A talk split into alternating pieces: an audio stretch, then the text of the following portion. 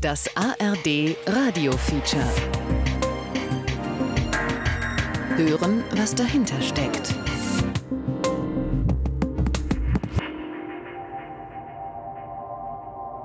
Licht bei uns also, es gibt viele Synonyme.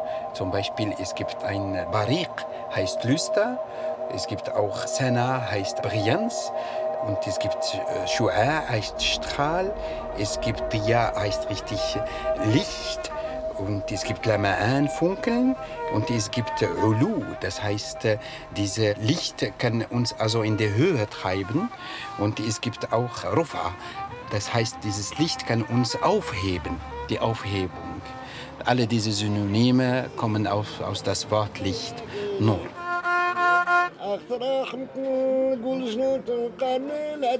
Mehr als ein Dutzend Wörter kennt das Arabische für Licht. Nur, das hier eher Erleuchtung meint. Eine erhabene, unbändige Kraft, dazu imstande, die Wüstenbewohner von Dunkelheit und Erniedrigung zu erlösen. In Marokkos Wüste hat Nur eine Gestalt bekommen. Abertausende Riesenspiegel fangen die Sonnenstrahlen ein und bündeln ihre Kraft präzise auf einen Punkt. Motoren an der Unterseite ziehen die Ungetüme in den richtigen Winkel. Die Spiegel funktionieren wie Sonnenblumen. Sie folgen der Position der Sonne und reflektieren alle Sonnenstrahlen auf den Receiver an der Spitze des Turms. Dort wird es 1000 Grad und heißer. Wenn wirklich alle Spiegel arbeiten, erstrahlt da oben eine neue Sonne. Okay?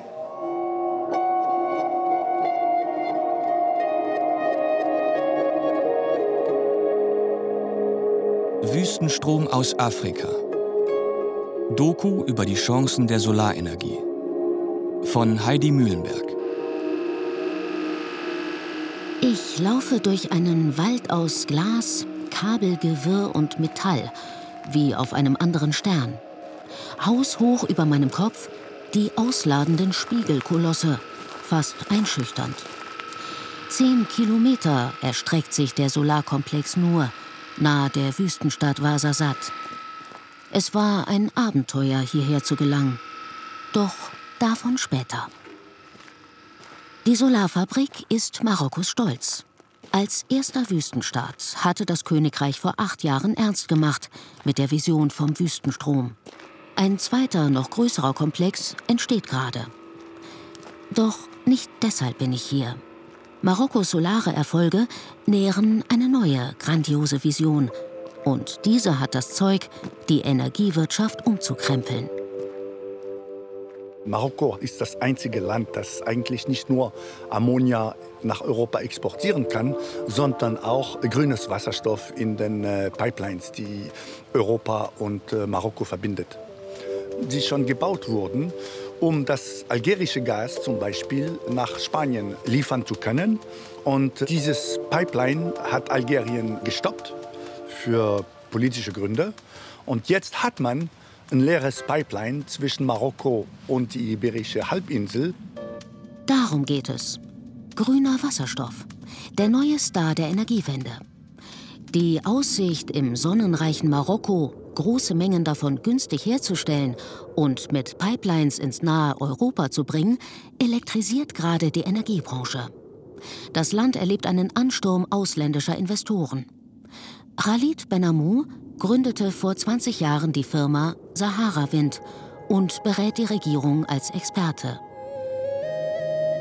Ich habe die Energieministerin von Marokko, die sagte, die hat zehn Termine mit Investoren jeden Tag. Wahrscheinlich die Hälfte davon sind äh, grünes Wasserstofftermine. Und man kann sehr viele Projekte haben grüne Energie zu erzeugen und in die Welt zu verkaufen, die Chance, wirklich ein neues Zeitalter zu beginnen für Afrika. Es werden die Petrodollars, die früher in den Nahen Osten geflossen sind, werden heute als grüne Energiedollars nach Afrika fließen. So bringt es Stefan Liebing vom Afrika-Verein der deutschen Wirtschaft auf den Punkt. Milliardenschwere Konsortien buhlen um Bauplätze. Saudis und Chinesen, Amerikaner und Dänen, Spanier, Portugiesen, Franzosen, Briten und seit neuestem sogar Australier. 15 Großprojekte für grünen Wasserstoff sind laut Presseberichten in Marokko in Planung. Das Bundesforschungsministerium ließ jüngst die Potenziale errechnen. Westafrika, Marokko eingeschlossen, könnte genug grünen Strom erzeugen, um daraus jährlich 165.000 Terawattstunden grünen Wasserstoff herzustellen. Das bedeutet schlicht, es wäre die 110-fache Menge, die Deutschland im Jahr 2050 importieren will. Doch diese Goldgräberstimmung weckt auch Ängste. Wie Khalid Benamou befürchten manche, dass die Interessen der Afrikaner dabei zu kurz kommen. Ich will mir in zwei afrikanischen Ländern selbst ein Bild machen und bereise Namibia und Marokko.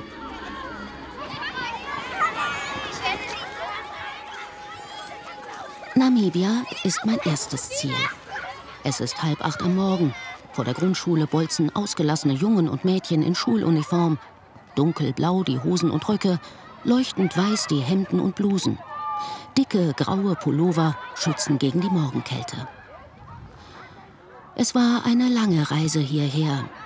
Erst im Flieger nach Windhoek im Landesinnern, dann ein ganzer Tag im Jeep durch die Wüste bis in den Süden an den Atlantik, nahe der Grenze zu Südafrika. Dem idyllischen Küstenstädtchen mit dem Bahnhof und Villen im wilhelminischen Stil ist sein Ursprung anzusehen. Vor 140 Jahren gründeten deutsche Kolonisten den Ort und tauften ihn Lüderitz, nach einem Tabakhändler aus Bremen.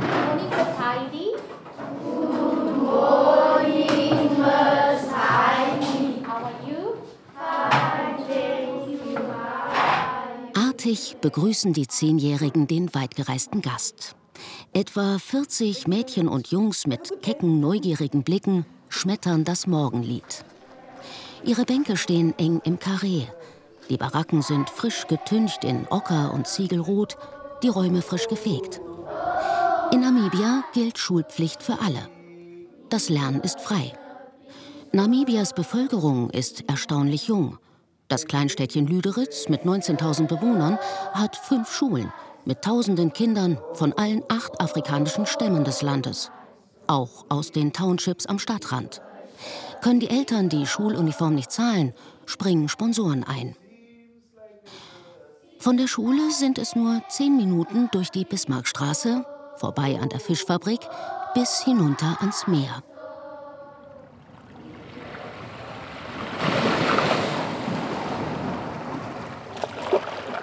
Hier in Lüderitz will eine deutsche Firma das erste Megaprojekt für grünen Wasserstoff starten. Die ostdeutsche Enatrag mit Sitz in der Uckermark. Gemeinsam mit einem Finanzinvestor aus Südafrika als Konsortium mit dem Namen Hyphen. Es wurde nach einer internationalen Ausschreibung als bevorzugter Bieter von Namibias Regierung ausgewählt und verhandelt gerade die Vertragsdetails. Hier an der Küste soll bis 2026 neben dem Fischerhafen ein eigener Neuer für den Wasserstoff entstehen. Am Kai treffe ich Christo von der Diamantminengesellschaft. Der 35-Jährige fährt Touristen mit seinem Boot zum Wale beobachten zu den Pinguininseln. Jetzt, nach der Morgentour, geht er den Muscheltauchern zur Hand, die sich im Neoprenanzug im klaren, kalten Hafenwasser abmühen, um ihr Arbeitsboot an einer Plattform festzumachen. Deutschland hat einen Vertrag mit Namibia unterschrieben, um ein Wasserstoffprojekt zu starten. Und dort hinten am Angra Point soll der neue Wasserstoffhafen entstehen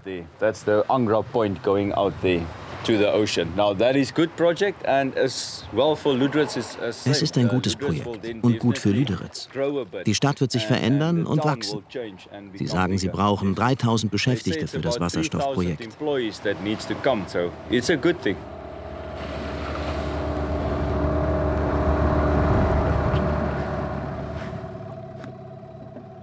Lüderitz ist geschichtsträchtiges Pflaster. Das erfährt man in der Felsenkirche, die hoch über der Stadt auf einem Granitfelsen thront. Das Innere ist winzig, auf dem schlichten Gestühl liegen Bibeln in Deutsch. Hier, sagt man, sei die Geburtsstätte der Kolonie Südwestafrika. Hier begann die deutsche Geschichte Namibias. Vom Kirchfelsen fällt der Blick hinunter nach Shark Island. Hier lebt die dunkle Geschichte von Lüderitz. Das Kolonialkorps unterhielt dort nach den Aufständen der einheimischen Bevölkerung ein Lager für Gefangene Herero und Nama. Tausende starben an Hunger und Krankheiten, ganze Familien mit Kindern.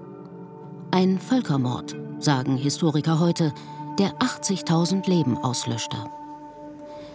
Vertraut man den Deutschen nach dieser Erfahrung? Ich frage Tila, die im Zentrum ein florierendes Café betreibt. And she asked, okay, are you guys still angry? Because they are living that way. They think we are still angry at them, but not. Die 34-jährige selbstbewusste Geschäftsfrau vom Stamm der Ovambo zieht alle Blicke auf sich, wenn sie im bordeauxroten Kleid mit raffiniert geschlungenem Kopftuch und riesigen Ohrringen an den Tresen tritt und mit den Angestellten scherzt. Das werde sie oft gefragt. Everyone is excited So people are quite excited with this project that is coming to Lüderitz. Uh, Sie nimmt ihre Vergangenheit nicht mit in die Zukunft.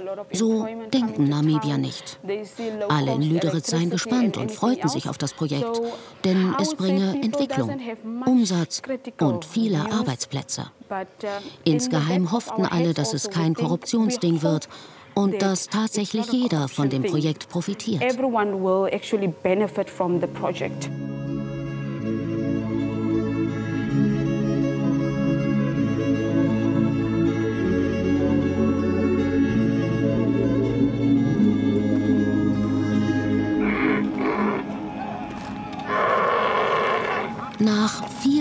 Erteilten Genehmigungen, langer Einweisung und Passieren des Checkpoints bin ich im Projektgebiet. Genau hier soll bis 2027 das erste deutsche Megaprojekt für grünen Wasserstoff entstehen. Ich begleite ein Team des Haifen-Konsortiums. Jonathan Metcalf, der Projektleiter, hat drei Kollegen aus Südafrika mitgebracht. Zwei ortskundige Ranger begleiten uns zur Sicherheit.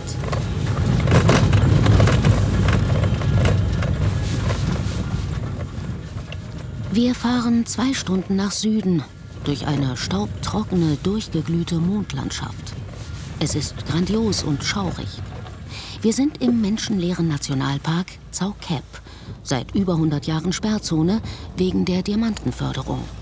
Alle Einheimischen wurden damals vertrieben. Nur halb verwehte Ruinen tauchen ab und an auf. Unser erstes Ziel ist ein Hügel mitten im Nirgendwo mit einem Messturm obendrauf.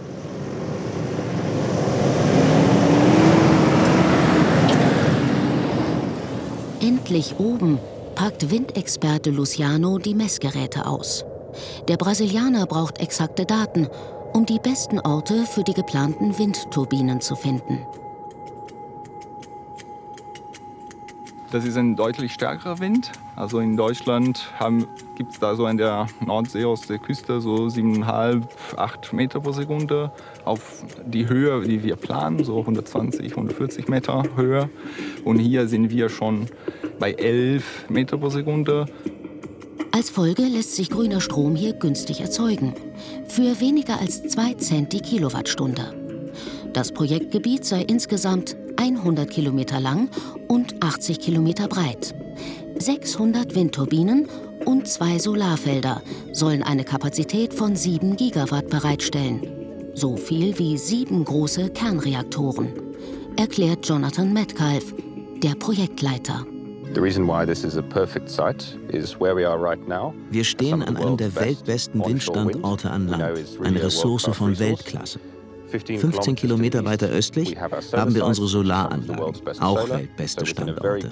Damit haben wir nah beieinander sehr gute Erneuerbare. Und 12 Kilometer in dieser Richtung ist der Ozean, der uns Wasser gibt zur Entsalzung für die Herstellung von Wasserstoff.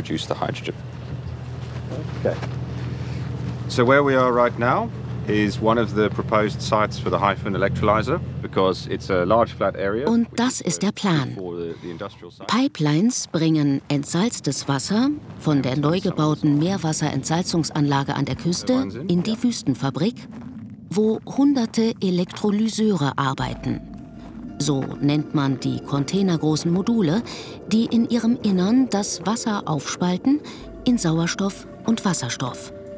eigentlich ein uraltes chemisches Verfahren. Nur dass bei Haifen der Starkstrom dafür direkt aus den Windparks und den Solarfeldern nebenan kommt. Der hergestellte Wasserstoff geht per Pipeline zurück ans Meer, wird in Ammoniak umgewandelt und anschließend flüssig per Tankschiff abtransportiert.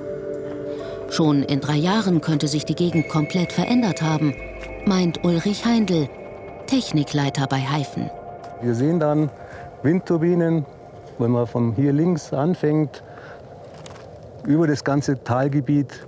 Man sieht auch dann im Background noch im Hintergrund Windturbinen, wo man nur noch die Spitze sieht. Aber es wird das ganze Feld voll von Windturbinen sein. Wie gesagt, also ich schätze mal, von unserem Standort äh, werden wir vielleicht 150 Turbinen äh, sehen können. Und es ist dann schon ein imposanter Eindruck. Und wie gesagt, der große Vorteil, dass wir hier ein Gebiet haben, wo sich niemand dran stört. So this feather, uh, this is the ostrich uh, feather. Uh, this might have happened for Unser nächstes Ziel ist ein Naturjuwel. Diesmal nähern wir uns vorsichtig, lassen die Jeeps stehen. Park Ranger Alex ähnelt mit seiner gebügelten Ranger-Uniform und großer Brille einem Universitätsprofessor.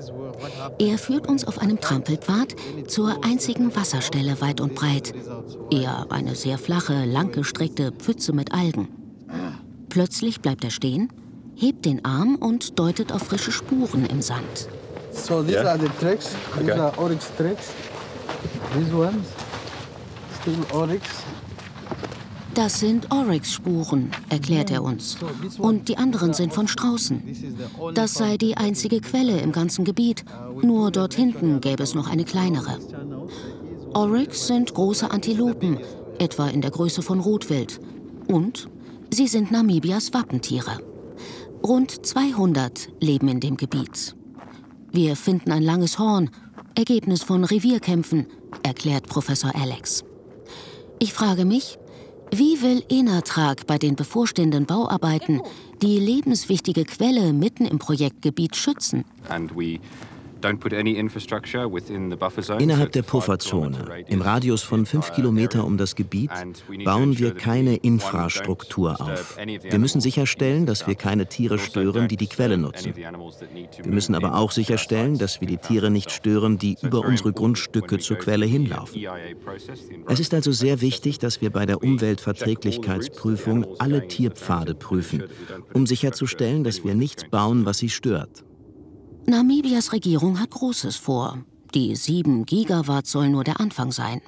Das Projektgebiet bietet Platz für weitere 10 Projekte dieser Größenordnung. Das Land insgesamt ist extrem dünn besiedelt, mit knapp drei Millionen Menschen auf einer Fläche doppelt so groß wie Deutschland. Namibia hofft auf neue namibische Industrie, sagt der Wirtschaftsberater des namibischen Präsidenten James Newper. Namibia ist ein kleines Land und abhängig vom Import von Strom und Waren. Es gibt nur wenige Exportgüter, wie Rohdiamanten, etwas Uran und Fisch. Das wollten sie ändern und komplexere Waren herstellen. Sie können selbst Dünger und Eisenerz herstellen. Statt Strom zu importieren, könnten sie dann Strom und Ammoniak an unsere Nachbarn Südafrika liefern. Dass manche dabei von neuem Kolonialismus sprechen, amüsiert den Präsidentenberater. The conclusion is the exact opposite of colonialism.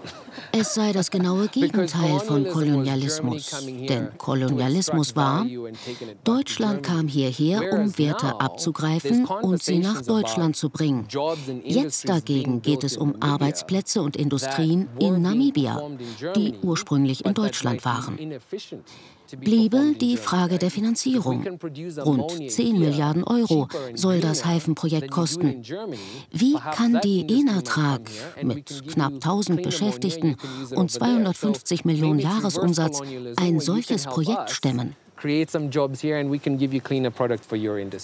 Die Firma, als europäische Aktiengesellschaft seit kurzem an der Börse, geht erstaunlich offen damit um.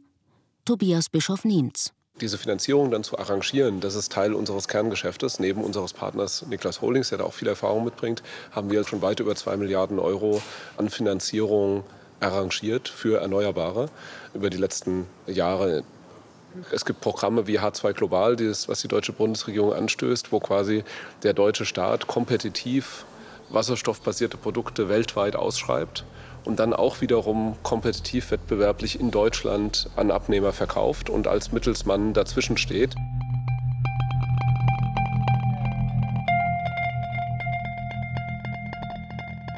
Zurück in Deutschland denke ich ernsthaft übers Reisen nach.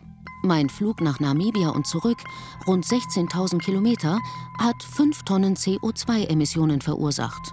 Das Vierfache des klimaverträglichen Jahresbudgets eines Menschen.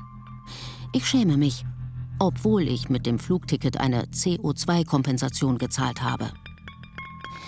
Nach Marokko beschließe ich, will ich anders reisen. Grüner, klimafreundlicher. Aber geht das? Kommt man von Deutschland bis nach Afrika in die Sahara, ohne zu fliegen?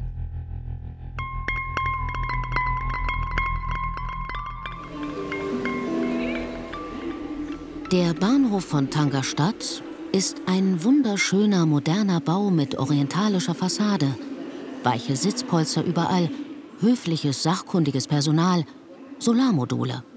Reisende Familien rasten an palmengesäumten Wasserspielen die Anzeigetafeln arabisch. Im Obergeschoss sitzen Marokkaner auf der Sonnenterrasse und beobachten lässig beim Kaffee, wie der Stolz der marokkanischen Eisenbahn in den Bahnhof rollt. Al-Borak, wie ihn Marokkos König taufte, nach dem geflügelten Reittier, auf dem der Prophet Mohammed von Mekka nach Jerusalem ritt.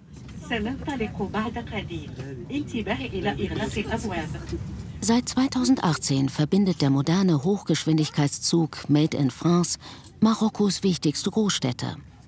Ich zahle 18 Euro und nehme das geflügelte Reittier gen Süden, Richtung Rabat.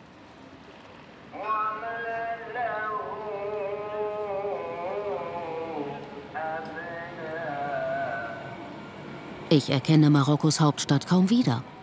2010 bei meinem letzten Besuch demonstrierten Studenten gegen hohe Arbeitslosigkeit für bessere Berufschancen. Ich erinnere mich an Polizeiketten und Knüppeleinsätze. Es war der arabische Frühling. Damals bewachte schwer bewaffnete Miliz das umzäunte Depot der neu gebauten Straßenbahn. Und heute?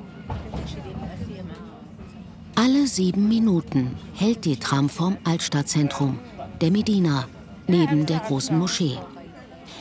Ich nehme die Linie 2 und fahre über den breiten Fluss, der bei Rabat ins Meer mündet, und weiter bis in die Satellitenstadt Saleh mit einer Million Bewohnern.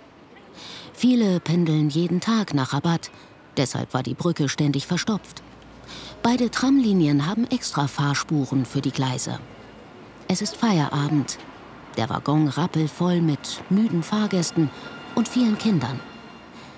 Ich genieße es, im Abendrot über einen afrikanischen Fluss zu fahren. So fühlt sich Fortschritt an. Rabats Straßenbahn ist neben der in Kairo die einzige auf dem Kontinent und ist ein Großabnehmer von Strom, genauso wie die marokkanische Bahn. In einem noblen Viertel nahe des Königspalasts wohnt Badre Icken.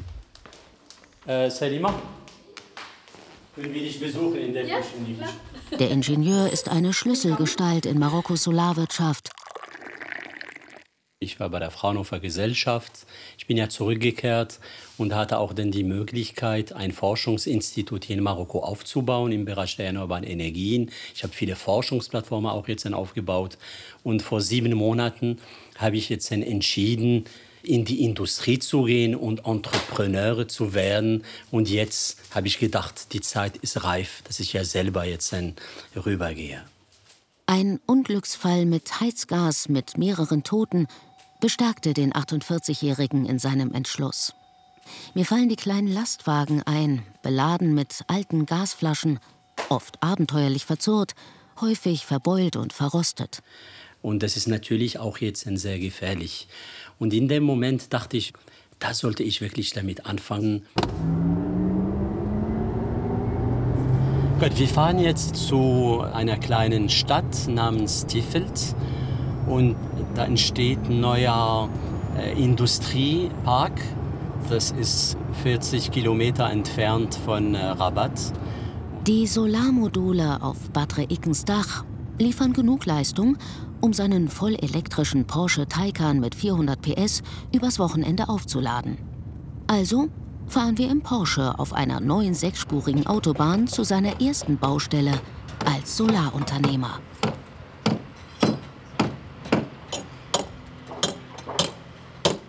Rund 50 Arbeiter, korrekt bekleidet mit Helmen und Warnwesten, verschallen die Außenwände für zwei Werkhallen.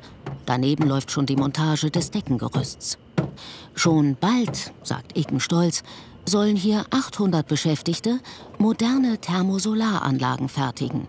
Entwickelt an der Universität Fes in Marokko, in verschiedenen Größen, sowohl für kleine Häuser als auch für große Firmen. So will Icken dem Butanbrennstoff etwas entgegensetzen. Preiswert. Made in Marokko. Das Feld gegenüber hat seine Firma ebenfalls gekauft zur Fertigung von Photovoltaikmodulen und Wafern. Und da fangen wir höchstwahrscheinlich jetzt in drei Monaten auch mit dem Bau. In den letzten Jahren hatten wir immer in Marokko einen Verbrauch von ca. 100, 150 Megawatt äh, PV im Jahr. Aber jetzt mit den großen Kraftwerken, um eben auch jetzt den grünen Wasserstoff zu produzieren, werden wir 1000, 2000, 3000 Megawatt im Jahr brauchen. Und das ist ja der Grund, warum das jetzt für uns wirklich eine neue Chance und eine Gelegenheit auch jetzt in diese Industrien auch jetzt lokal zu haben und auch jetzt lokal aufzubauen. Hier wächst Marokkos Zukunft, sagt Badre Eken und verrät, dass er mitgeschrieben hat an Marokkos Roadmap für den grünen Wasserstoff. Die Ausbauziele, die vom König höchstpersönlich gefordert und überwacht werden, klingen schwindelerregend. Das Ziel ist ja bis 2030, dass wir, wenn alles dann gut läuft, zwischen 15 und 20 Gigawatt auch jetzt umsetzen können, Solar- und Windkraftwerke, um Elektrolyseure zu betreiben. Bis 2040 wäre auch jetzt das Ziel oder das Potenzial wäre auch jetzt vorhanden, damit wir ca.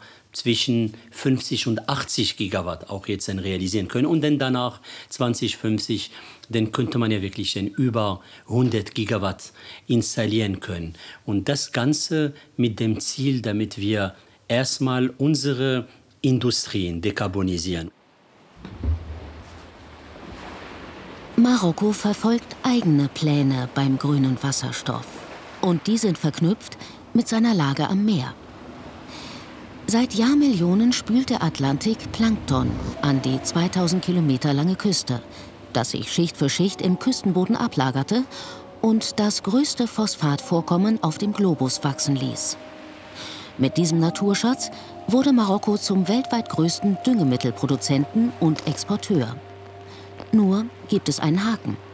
Dafür braucht es neben Phosphat auch Ammoniak. Und den musste das Königreich bisher teuer importieren. Zwei Millionen Tonnen pro Jahr.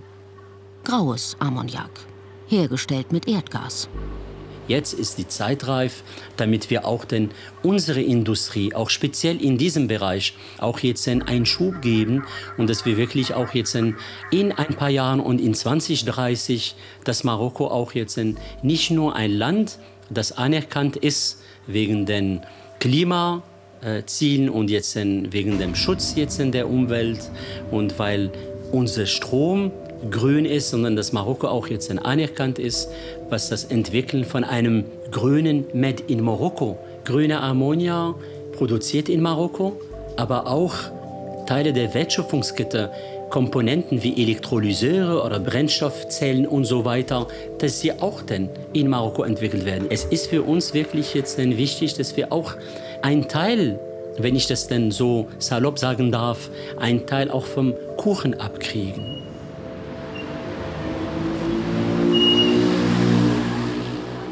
Ich treffe vier Solarunternehmer in Rabat und alle planen schon konkret, mit dem grünen Wasserstoff eigene Geschäftsfelder aufzubauen.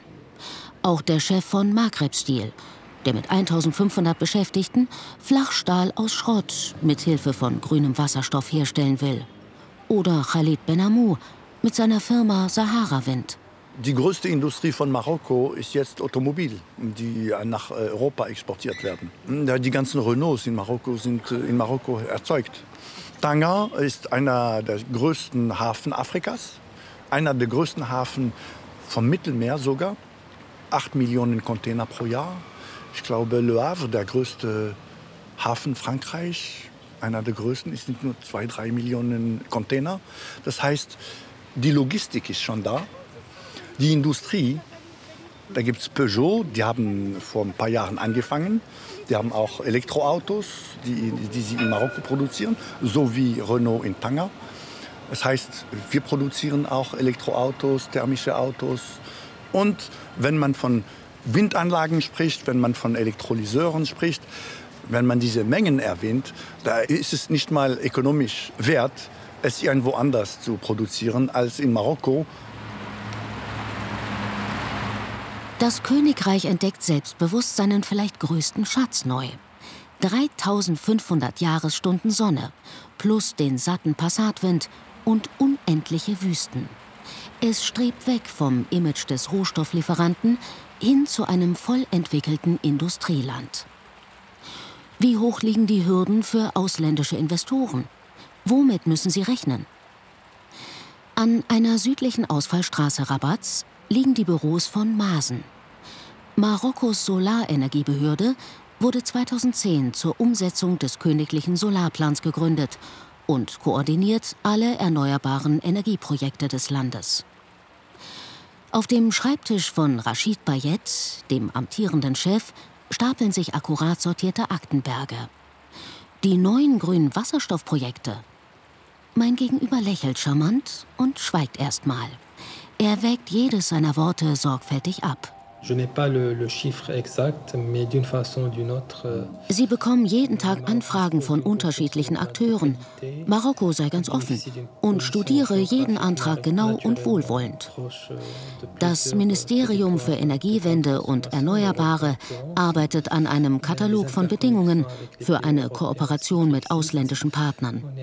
Dieser Katalog heißt diplomatisch Marokko Offer und soll Förderzuschüsse, Modalitäten der Flächennutzung, Steuern, Infrastruktur und Wasserzugang regeln. Grüner Wasserstoff wird also Tag pro Tag wichtiger und nimmt von Bedeutung zu. Und deswegen, also die Nachfragen kommen jeden Tag, äh, wie man sagt, und sind anders. Immer so verschiedene Akteure, die äh, diese Nachfragen stellen und interessiert sind.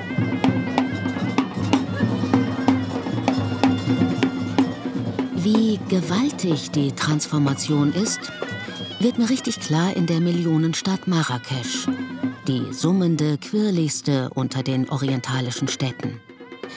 Die Luft ist zum Schneiden dick, verqualmt von abertausenden alten Motoren.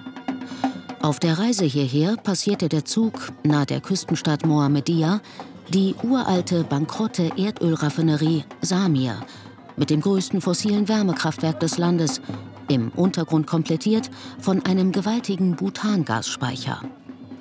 Daneben ein Neubauviertel am anderen. Die Bevölkerung hat sich seit 1994 verdoppelt. Auch Marrakesch wächst unaufhörlich um 70.000 Einwohner in den beiden letzten Jahren. Der grüne Strom, landesweit immerhin schon 4.200 Megawatt, reicht noch lange nicht, um die wachsende Bevölkerung zu versorgen. Der Anteil von heute 42 Prozent soll bis 2030 auf 50 Prozent anwachsen.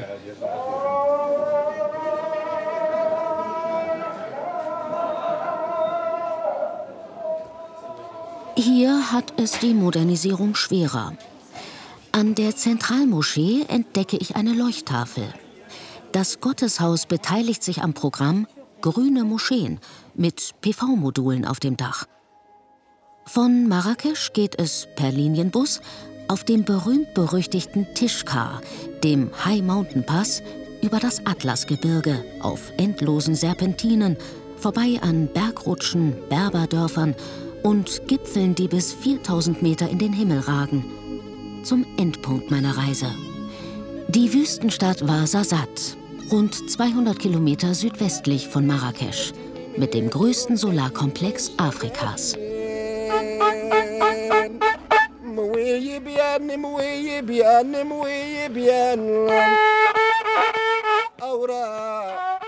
Der halbblinde Sänger begrüßt mit seiner Goge, der einseitigen Streichlaute, die Neuankömmlinge vor der weltberühmten Kaschba, dem Palast der Wüstenkönige, erbaut aus Schlammziegeln.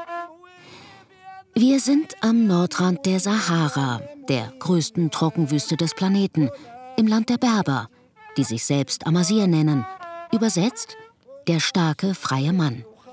Viele sprechen weder Französisch noch Arabisch, nur Amazir. Hier entstand 2015 der größte Solarkomplex des afrikanischen Kontinents. Aber warum so fern der großen Großstädte und der Millionen Verbraucher? Als wir immer klein waren, wir haben äh, immer gehört, dass das Licht in Ouarzazate ist besonders. Wir, viele Filme wurden da gedreht, auch historische Filme. Und äh, es wurde uns immer gesagt, äh, Filme, die in Ouarzazate gedreht werden, sie haben ein besonderes Licht. Und äh, das, ich war selber in Ouarzazate und ich habe das also äh, erlebt. Das Licht irgendwie ist da anders und der Himmel äh, ist auch bezaubernd. Es strahlt ein bisschen mehr und äh, es ist beruhigend. Wie, warum, wieso, kann ich nicht sagen. Ich spüre diese Leuchte in mir irgendwie. Ich kann das nicht beschreiben.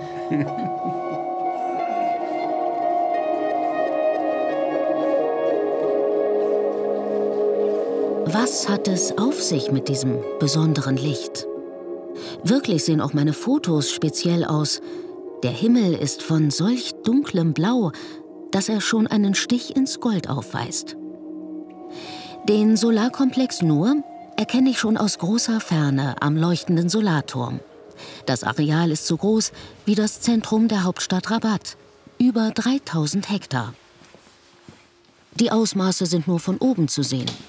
Werkdirektor Mustafa Selam fährt mit mir auf den 52 Meter hohen verglasten Aussichtsturm.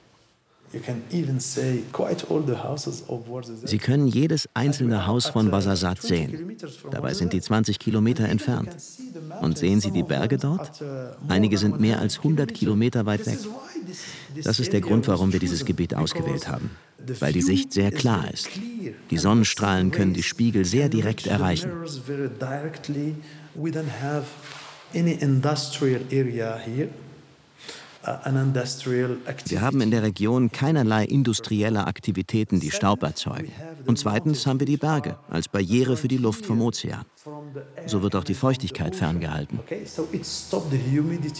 Die Anlage mit einer Kapazität von 582 Megawatt sichert die Stromversorgung für 2,3 Millionen Marokkaner. Das Besondere an Nur, hier wurden drei verschiedene Solartechniken kombiniert. Parabolspiegel, die Turmtechnologie und Photovoltaikanlagen, die man auch in Deutschland kennt. Die deutsche Flabeck lieferte die Parabolspiegel, Siemens die drei Turbinen.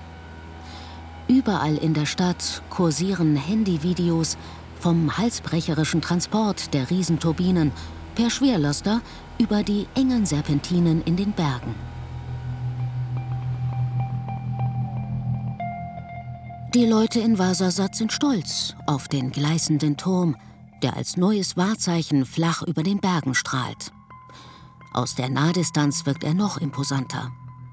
Selbst in den Atlas Filmstudios ist er im Freien vor den Kulissen unübersehbar.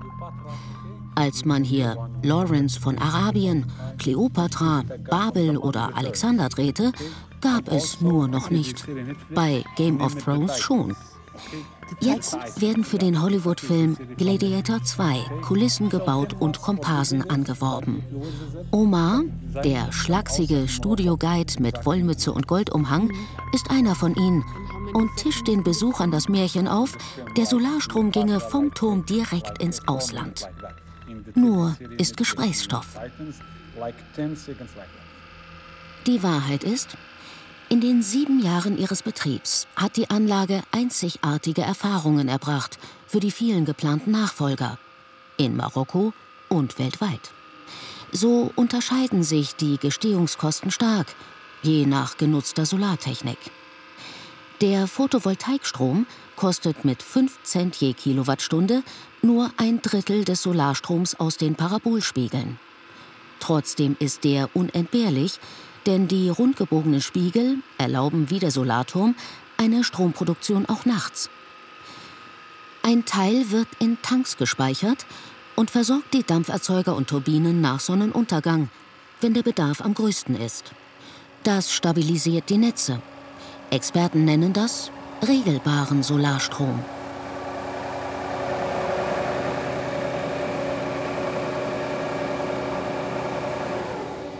Die Ingenieure hier lernten auch, besonders sensibel ist der Solarturm. Er braucht zum Funktionieren wolkenlos strahlenden Himmel und sehr hohe Temperatur. Jede Wartung und Reparatur, Regen oder Starkwind sind eine Herkulesaufgabe für die Teams. Im Ingenieursjargon heißt das technisch und logistisch besonders anspruchsvoll. Denn die zirkulierende Salzflüssigkeit muss jede Minute über 215 Grad Celsius heiß gehalten werden, notfalls mit Diesel oder Heizstrom. Sinkt die Temperatur darunter, erstarrt das Salz und Anlagen, Rohre und Pumpen nehmen ernsthaft Schaden. Das heiße Salz greift außerdem die Gehäuse der Flüssigtanks an, was 2022 ein Leck verursachte. Damals erlosch die Sonne von Vasasat für viele Monate.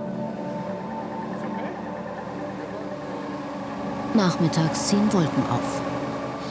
Zwei Reihen der Riesenspiegel werden in den 90-Grad-Winkel gekippt und ein Sprühfahrzeug mit lang hochgestelltem Ausleger wäscht ruckzuck den Wüstensand vom Glas. Unten rinnt etwas Wasser in den Sand und versickert. Für ihr Brauchwasser, Wasch- wie Kühlwasser hat nur einen eigenen Stausee. You know, uh, the dam here has a capacity of 428 million cubical meters. Der Stausee von 428 Millionen Kubikmeter Kapazität ist jetzt nur zu 10 bis 12 Prozent voll, also 40 bis 50 Millionen Kubikmeter. 2,2 Millionen brauchen wir pro Jahr. In the whole complex, we used only 2.2 million cubical meters per year. The snow will go directly afterwards uh, Der Schnee ist unsere Rettung. Er fließt als Tauwasser direkt in den Stausee. Inshallah, so Gott will. Inshallah, to get some water, more than that, uh, water, inshallah.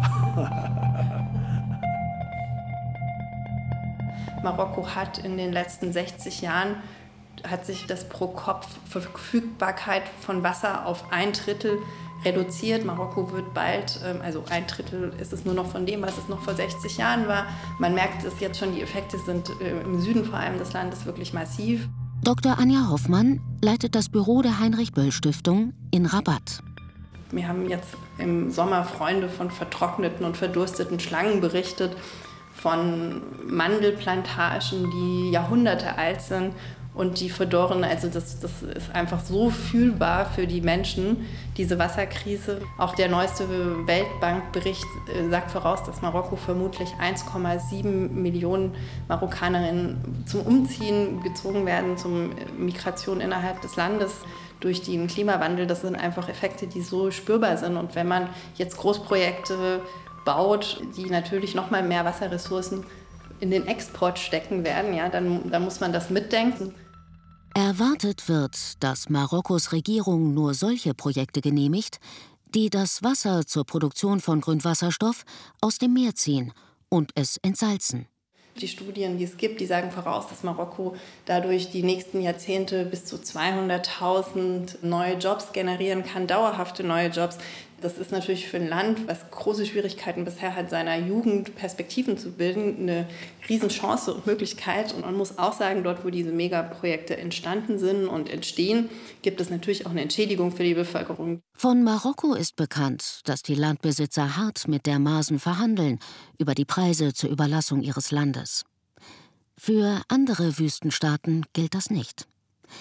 Thomas Stölzel von der Wirtschaftswoche stieß als erster bei der Auswertung von Satellitenbildern auf die verschwundenen Dörfer in Saudi-Arabien. Das ist Sharma, das ist eine Aufnahme Anfang 21 und da sieht man, es sind noch überall Häuser, man sieht die Grundstücke mit den Mauern drumherum, so ganz typisch arabisch. Und wenn man dann in der Zeit vorwärts springt um ein Jahr, sieht man, dass sie verschwunden sind. Also die wurden einfach weggerissen von äh, der saudischen Regierung, um Platz zu schaffen für Neum und die Stadt der Zukunft. Und da ist auch einer der Protestierenden dort ist erschossen worden.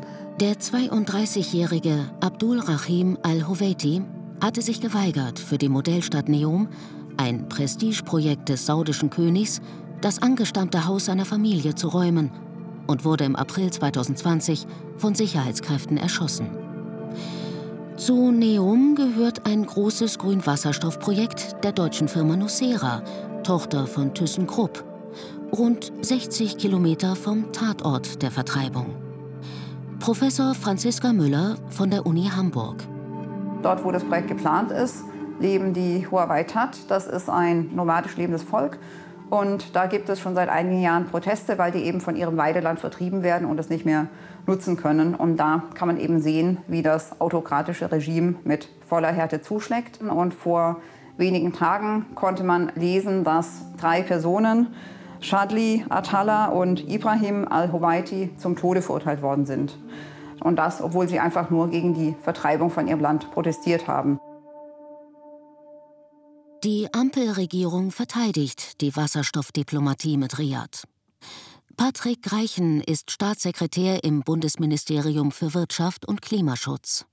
Wir müssen mit allen Willigen kooperieren, weil die Klimakrise es verlangt, dass wir auch mit denjenigen, die auf den großen Kohle-, Öl- und Gasvorkommen sitzen, einen Weg in die Zukunft finden. Und nein, die Energiewende wird nicht alle anderen Probleme gleich mitlösen können. Wir haben Handelsbeziehungen mit autokratischen Staaten, in denen gibt es keine Pressefreiheit. Damit müssen wir umgehen. Und wir werden trotzdem natürlich gleichzeitig die Energiewende und die Klimakrise lösen müssen. Und in so einem Kontext muss man immer auch Kompromisse eingehen. Nur ist eine Ermutigung für Planer und Investoren, die auf den grünen Wasserstoff setzen. Doch ist es das wirklich? Ich war schon einmal hier, vor 13 Jahren, auf dem Höhepunkt der Desertec-Euphorie. Damals schon plante ein Industriekonsortium aus Münchner Rück, Siemens, Deutsche Bank, E.ON und RWE hier den ganz großen Wurf. Desertec. 15 Prozent von Europas Strombedarf sollte in Afrika erzeugt und über Hochspannungsleitungen nach Europa transportiert werden. Die Vision wurde verglichen mit dem Apollo-Programm und sollte 400 Milliarden Euro kosten. Drei Jahre später war die Euphorie verflogen das Konsortium aufgelöst. Kann sich die Geschichte wiederholen? Wird auch der jetzige Hype um den grünen Wasserstoff in Kürze wieder verrauscht sein? Wir wollen das ein bisschen mal anders machen. Und wir haben alle jetzt eine Chance. In Europa, in Deutschland, in Marokko wieder jetzt eine Chance über den grünen Wasserstoff, über diesen großen Markt, der entsteht, wieder unsere Industrien in dem Bereich auch wieder zu entwickeln und wieder aufzubauen. Und das ist eine riesige Chance. Also bei Desertec sehe ich ein Hauptproblem, dass man auf das Thema Strom damals gesetzt hat, mit dem Ausbau von sehr, sehr großen gigawattskaligen Netzen zwischen Nordafrika und Europa. Technisch ist alles machbar, ja, aber es ist halt eine Frage der Punkt-zu-Punkt-Abhängigkeit in beide Richtungen. Heute in der Grünwasserstoffwelt ist das deutlich anders, weil wir hier nicht von einzelnen Punkt-zu-Punkt-Verbindungen reden, sondern wir reden von einem globalen Markt, wo, ähm, wie im Beispiel Namibia, Ammoniak erzeugt wird auf der Basis von grünem Wasserstoff. Ammoniak Ein globaler Handel mit Ammoniak existiert heute bereits in großen Volumina, wird um die ganze Welt äh, geschifft. Man kann jederzeit, weil es so ein Markt ist, der, wo viele Punkte zusammenkommen, kann sich auch neu orientieren, sowohl aus Sicht des äh, Supplier Countries als auch aus Sicht des Nachfragers. Und das ist aus meiner Sicht einfach stabiler und gesünder als so äh, Punkt-zu-Punkt-Verbindungen. Auf einer Skala von 1 bis 10, wie optimistisch sind Sie, dass das mit der grünen Wasserstoffwirtschaft in Marokko diesmal klappt? Ja, wenn die Geopolitik äh, klappt, ja, ich würde äh, sieben, sieben, sieben bis zehn, ja. Ende 2022 waren laut internationaler Energiebehörde mehr als 1300 grüne Wasserstoffprojekte weltweit in Planung. Werden sie alle gebaut, erreicht die Weltwirtschaft bis 2030 die Leistung von 300 Gigawatt. Damit ließen sich etwa 35 Millionen Tonnen Wasserstoff erzeugen. Hilft das, um die Erderwärmung auf 1,5 Grad Celsius zu begrenzen?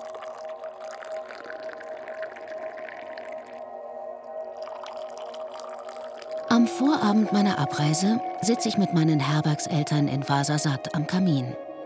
Sie kennen meine Vorliebe fürs langsame Reisen. Junes schaut mich ernst an, als er sagt, nimm doch ein Kamel. Es sind nur fünf Tage bis Marrakesch. So haben wir das früher gemacht. Next time, sage ich und freue mich. Tatsächlich bin ich rund 7000 Kilometer durch zwei Kontinente klimafreundlich gereist. Im Vergleich zum Fliegen habe ich so viel CO2 gespart, wie 120 Bäume im Jahr binden. Anderthalb Tonnen. Auch ohne Kamel.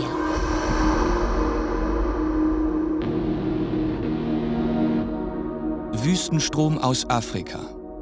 Doku über die Chancen der Solarenergie. Von Heidi Mühlenberg. Redaktion Katrin Ähnlich. Es sprachen Janina Sachau und Max von Pufendorf. Schnitt Steffen Brosig, Ton André Lühr. Regieassistenz Anne Osterloh, Regie Andreas Meinelsberger. Eine Produktion des Mitteldeutschen Rundfunks für das ARD Radio Feature 2023.